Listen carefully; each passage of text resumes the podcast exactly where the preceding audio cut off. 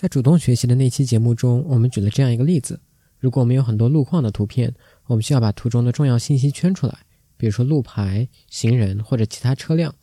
在那期节目中，我们是从如何减少人工标识数据的工作量这个角度来看待这个例子的。但是呢，这类问题其实是属于计算机视觉中的一个大类的问题，叫图像分割 （image segmentation）。除了自动驾驶车辆会用到这个技术以外呢，医学图像的处理也会用到。比如说，在自动圈出并且识别 X 光中的这个异常区域的时候，我们就需要机器能够把可疑的区域分割出来。大家可以想象，这是一类很难的任务。如果说图像分类只是判断图片中包含哪一类的物体，那么图像分割就是要判断图中的每一个区域都分别包含哪些物体。这些区域甚至有的时候可以精确到一个像素。那么今天我们的嘉宾会和我们介绍这个难题要怎么解决。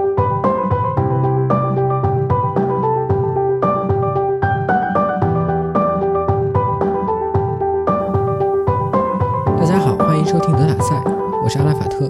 我是舒燕。今天我们请到的嘉宾是和我一个实验室的同学秦瑶。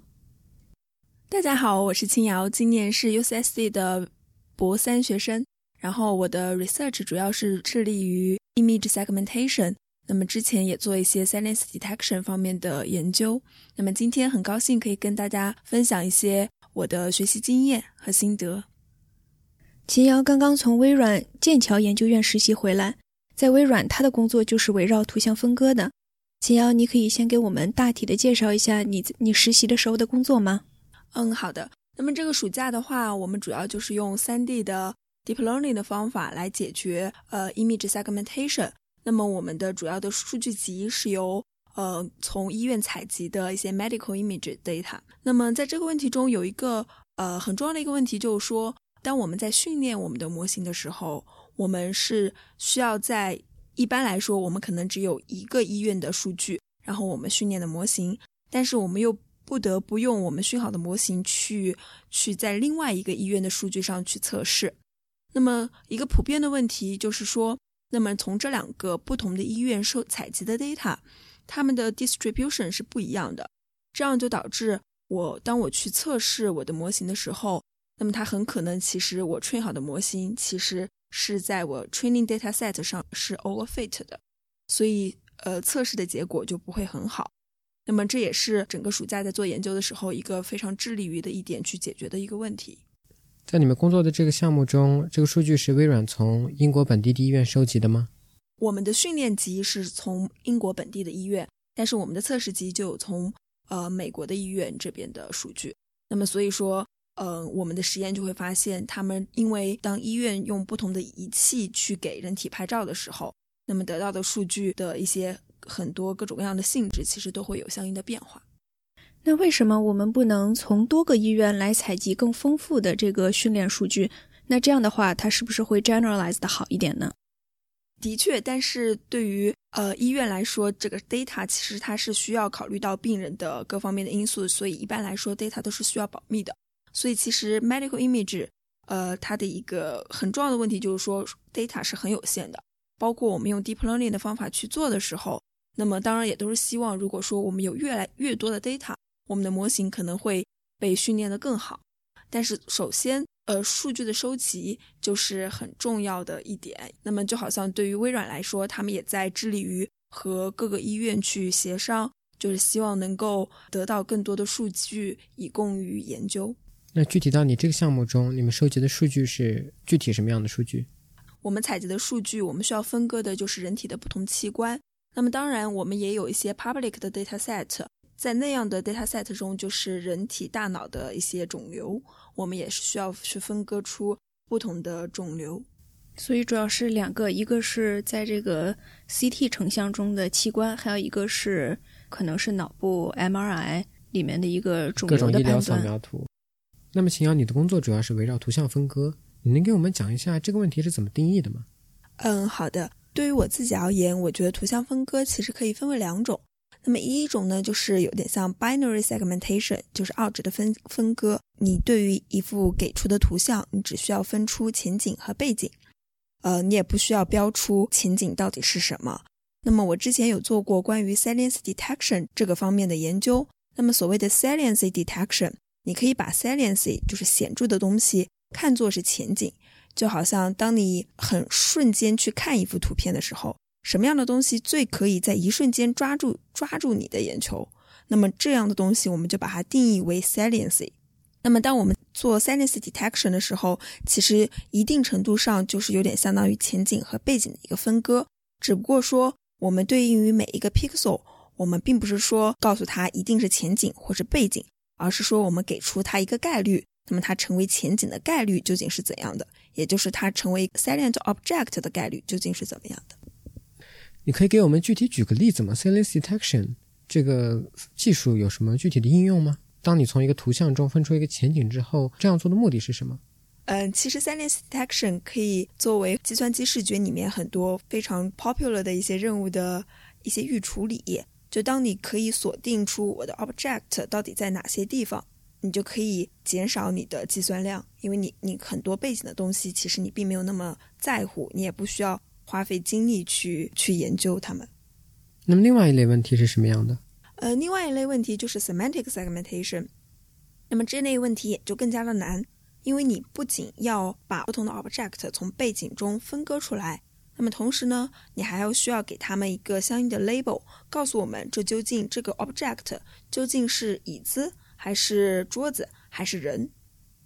这就是把图像分割出来，并且在上面标注上它是什么东西。是这样的，而且这样的标注是对应于每一个 pixel 而言的，也就是说，对于任意一个在图像中出现的 pixel，我们都知道它的 label 究竟是怎么样的。所以说，当你在做分割的时候，你不仅会知道这个 object 是什么，同时你也可以知道这个 object 在哪里。因为在 semantic segmentation 里面，每张图都是逐像素标注的。那么也就是说，在图片很高维的时候，其实我们每一张图是要有几十万甚至是上百万个 label 的，是这样吗？呃，其实并不是这样。当我们在标真值的时候，我们只需要标出 object 的边缘。这样，在边缘内部的所有的像素点，我们都可以认为是拥有同一种 label。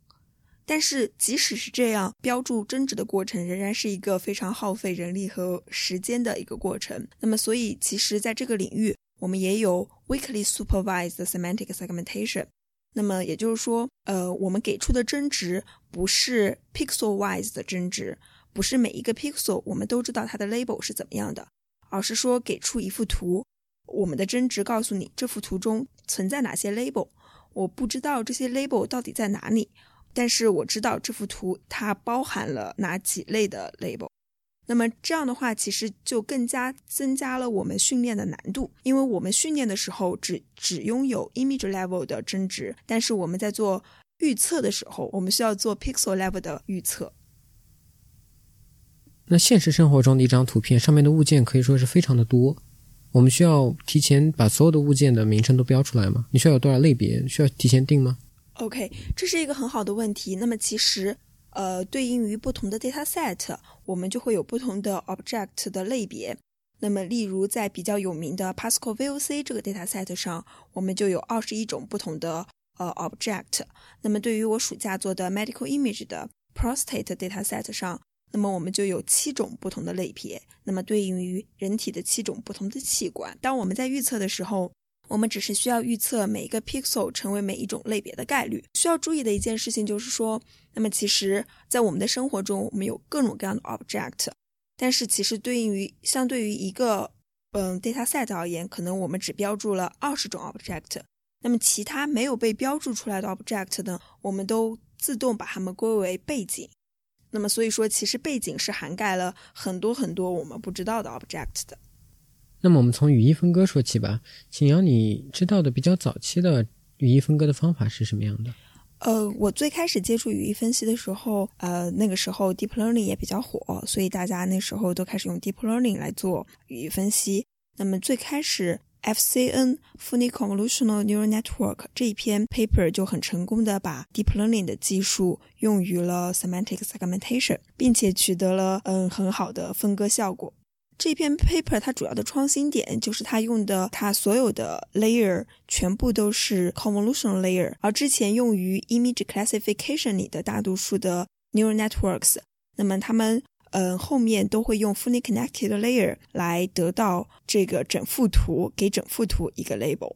但是对于 semantic segmentation 而言，我们需要的是一个 pixel wise 的标注，呃，我们还需要的是像素点与像素点之间的这种关联、这种位置的信息，以及 context 上下文的一个关联。所以说，这个作者 FCN 的作者就是把呃原本 VGG 的后面三层 fully connected layer 全部转换成了 convolutional layer。这样的话，我们在用 network 做预测的时候，就可以更多的保留呃像素点之间的这种关联位置信息和 context 信息。那么我们知道，在 convolutional neural network 中，那么我们给一个比如说二百二十四乘二百二十四的图片输入，那经过了几层呃 convolutional layer 和几层 pooling layer 之后，它会一点一点降维，可能会降到三十二乘三十二的这么一个大小的 feature map。那么我们是怎么把这个比较小的 feature map 和我们在高精度的这个图片上的这个像素联系起来的？那么在已有的技术技术中呢，有两种比较常用的方法。那么第一种呢，就是通过 bilinear interpolation。那么你通过差值的方法，把原本嗯就是缩小的三十二乘三十二的 feature map 再放大回原图的 resolution。那么另外一种方法就是通过 deconvolutional layer，通过去呃 network 去学习 convolutional layer 中的参数，然后再把缩小的呃 feature map 放大回扩展成原来的 resolution。那么因为我们我们得到的 ground truth 它是对应于原图大小的，所以我们是也是希望我们最后的 prediction 我们的预测也是基于原图大小的。那么通过这两种方式，我们把 feature map 扩展成原图的大小。那么我们就希望这个我们这个原图大小的预测可以和真值尽可能的接近。你刚刚提到两种不同的方法来把小的 feature map 还原回一个高精度的呃原始的图像的大小，在这个过程还原过程中，你显然会损失很多信息。这种信息的损失会给我们的问题带来什么困扰吗？嗯，会的。首先最主要的一个问题就是说，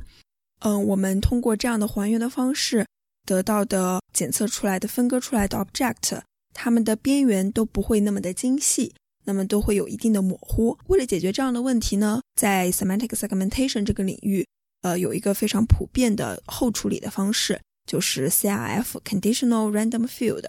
那么这个方法也是非常的流行。那么基本上我们用 neural network 得到的一个预测图，经过 CRF 之后，那么我们都可以得到一个效果上的提升。因为我们通过，就是如果说你去对比预测图，经过 CRF 前后的预测图的话，你就会发现 object 都会有一个更加清晰和明确的一个边缘。这是通过预处理的方式来解决这个信息损失的这个问题。那么，另外一种方式就是近几年提出的一个 dilated convolutional neural network。那么它就是主要就是说，它是改变了网 convolutional layer 的结构。那么它在不增加可学习参数数目的情况下呢？当我们在做预测的时候，它可以增加我们参照的这个原文的大小。就如果说它增加了我们参照的原文的大小，其实一定程度上实现了 pooling 的 pooling 的作用，所以相应的我们也就可以减少整个 network 中 pooling layer 的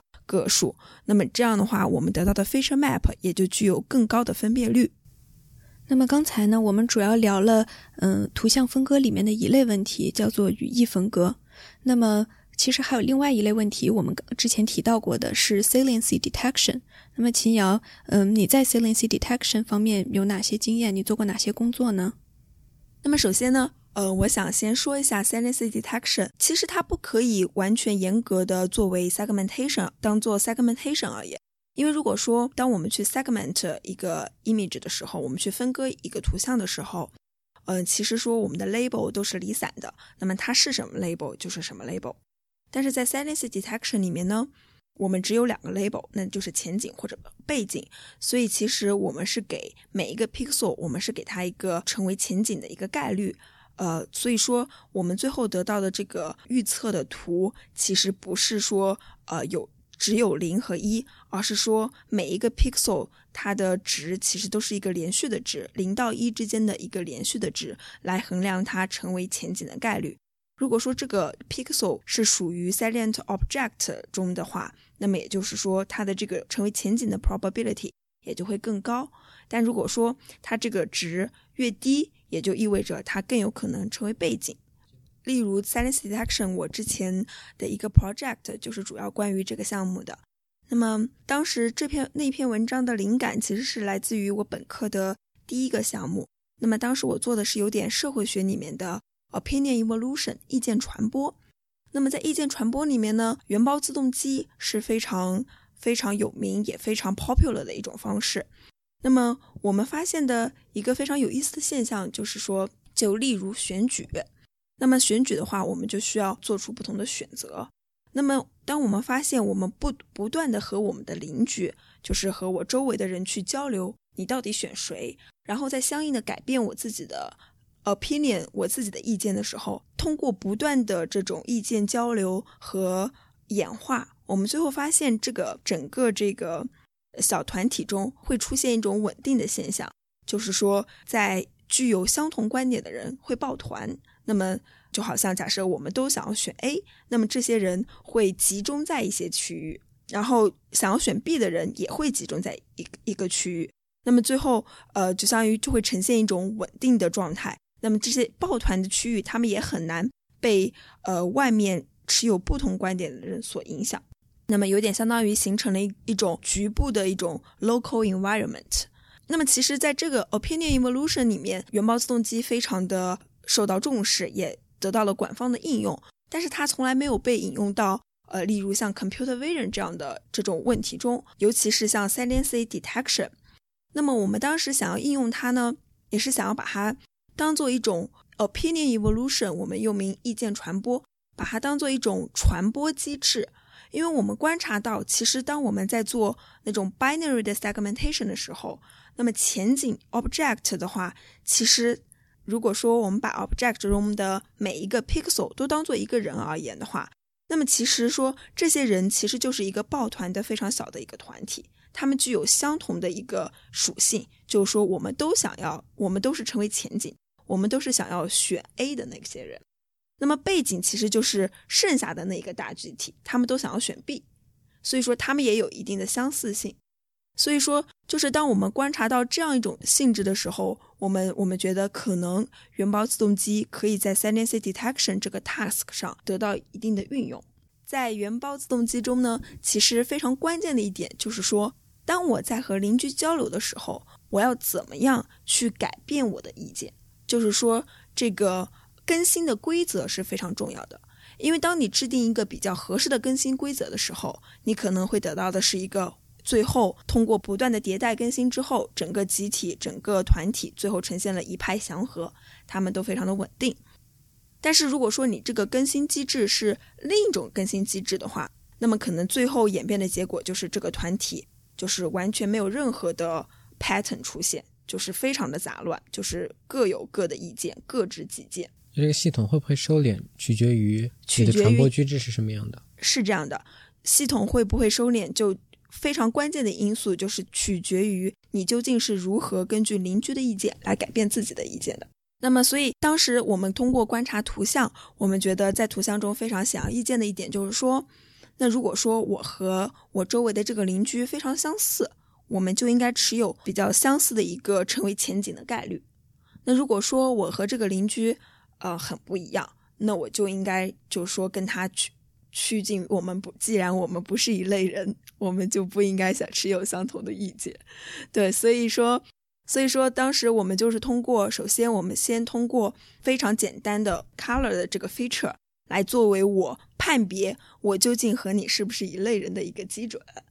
然后如果说我和你一类，那么我在我在下一次更新的时候，那我就想要跟你更相同，所以我就会受到你的影响去改变我自己的观点。但如果说我发现这个邻居和我不是一类，那么假设他的呃 salience 值非常的高，那我就希望我自己的 salience 值非常的低，就相应的做一些相应的改变。那么这一切全部都是基于嗯最开始是只考虑颜色这一个特征是吗？嗯，是这样的，在我们最开始的那篇 paper 中，我们只考虑了颜色的信息，因为颜色的信息是非常好提取的，你不需要花费任何的呃时间。或者说，再提出其他的呃算法来提这个 feature。然后鉴于呃，因为 deep learning 在提取特征上有非常大的优势，所以后来我们也用呃已有的 deep learning 的方法来提取图像的特征，然后作为取代 color feature 来作为代表每一个 pixel 的一个象征。那么后来我们的实验结果也的确发现，用用 deep learning 提取的 feature，呃，能够更好的提高我们 segment 的准确性。在你早期的那篇论文中，你说只比较颜色，那会出现两个区域，虽然它们间隔非常远，但只只只是因为它们的颜色都是非常相近。比如说两个间隔很远的红色区域，会因为这个原因使得它们成为前景的概率都是相对比较高，会出现这种状况吗？呃，这是一个很好的问题。我刚刚强调了更新机制是非常重要的，因为它可以直接决定这个系统最后究竟是呈现一个稳定还是杂乱无章的状态。那么同时在更新的过程中，我们也要限定我应该要和哪些人交流。那么在我们的算法中呢，我们只和我们周围的两层的邻居交流。那么其实我们假想一下，在现实社会中。当你想要去改变自己的意见，你你找别人去分享自己的意见，或者说想要倾听别人的意见的时候，其实你也是只找那些和你关系很亲密的一些人去交流的。呃，你很难说我和整个系统里的所有人都去交流。所以说，其一定程度上，当我们在定义了这个邻居的范围之后，其实也就避免了你刚刚说的这样的情况，就是说可能相距很远的，只是具有相同的颜色特征，这个两个 pixel 之间的相互影响。刚刚我们描述的呢是单层的原包自动机，那么这种原包自动机可以直接给我们得到一个 salience map，也就是得到我们的预测结果图。那么其实呢，原包自动机其实它是一个非常灵活的东西。它其实更像的是一种一种框架，那么你制定相应的更新的规则，你可能就会得到不同的结果。那么所以呢，我们也用原包，我们也提出了一种多层的原包自动机。那么它主要就是用于去融合不同的已有的，就是最新的最好的那些方法。嗯，就好像如果说我们现在有五种 state of the art 的方法，然后并且每一种方法都可以相应的输出。一个 salience map，这样的话，我们就会有五幅不同的预测图。那么我们知道这五幅预测图其实它们有好有坏，所以说我们想我们就想要用原包自动机来融合它们，使得得到一个更好的 salience map。所以我们就提出了一种多层的原包自动机。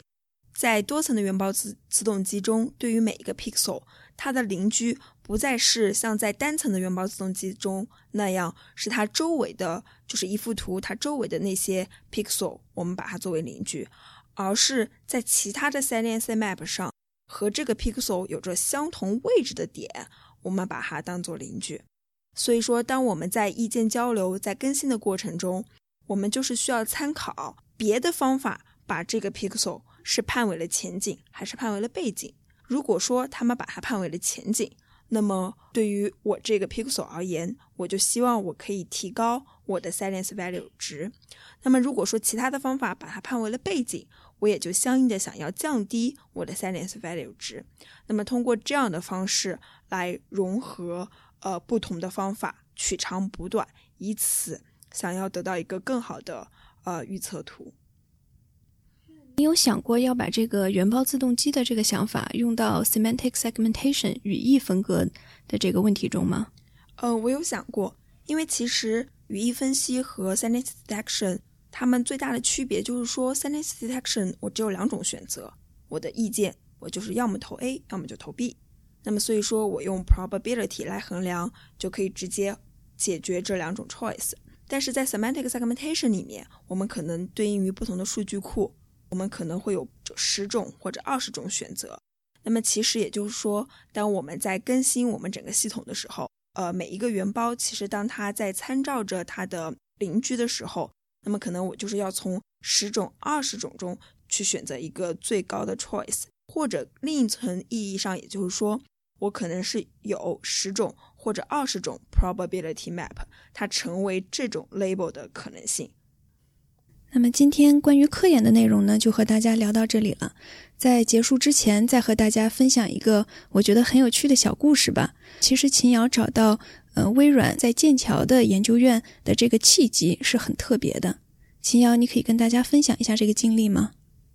呃，是去年我参加 NIPS 这个学术会议，然后当时参加了 MSR 的一个招待会，然后当时呃那天晚上，当时 MSR 正在展示他们最新的技术 Hololens，所以大家的气氛也都比较欢快。呃，当时我也很积极的和在场的一些 researcher 去交流自己之前的一些工作。然后当时就发现 Christopher Bishop 也在场，就是模式识别那个教材的作者。呃，是这样的。然后他也是 MSRC 的主管。然后当时就聊到我之前在我第一年在 NEC 实习的这个经历，因为实习的这个契机，所以我接触到了一个我原本非常不了解的领域 ——Time Series Prediction。然后我当时就可能和他说，觉得其实实习，然后接触不同领域的东西，其实可以开拓自己的视野。对于自己做 semantic segmentation 这个方向的话，其实也是会有一些会有一些帮助。就是你的你的 idea 不会仅仅只限于这个领域的一些比较成熟的一些方法上。然后当时他对我的这个想法也非常的肯定。然后再加上我们聊到呃 semantic segmentation。正好当时 MSR Cambridge 那边就是我在的那个组 Inner Eye，他们主要也是做 medical image 的 semantic segmentation，所以可能 Bishop 觉得之间我们之间的 research 比较 match，所以当时他就问我有没有兴趣这个暑假去英国实习。那么我当时他当时这样问我的时候，我当然也非常开心，因为我觉得如果说一个暑假三个月的时间可以体验一下英国的风格，然后感受一下。MSRC 的 research 的环境，我觉得是一个很不错的机会。然后后来经过也经过面试，再加上 Bishop 的推荐，也就促成了这次实习的经历。听起来 Bishop 确实是一个非常平易近人的人呢。我们也希望这期节目播出之后，大家下次见到 Bishop 不要一拥而上，一个一个上去找实习机会。那么我们今天非常感谢秦瑶花费一下午的时间给我们录制这期节目，我们也是学到了很多有趣的知识。感谢舒燕和小阿邀请我做这一期的嘉宾，然后呃有机会和大家分享一直以来做 research 的经历和感受。那么我们今天的节目就到这里了，在这里呢，我们也想告诉在网易云音乐上面订阅我们节目的朋友们。我们的节目还有官方网站德塔赛点 com 和一个微信公众号平台，请大家在微信上搜索“德塔赛”三个字的中文全拼。那么在官方网站和微信公众号上，我们每周还会推送我们聊天内容的文字版。那我们下期节目见，再见。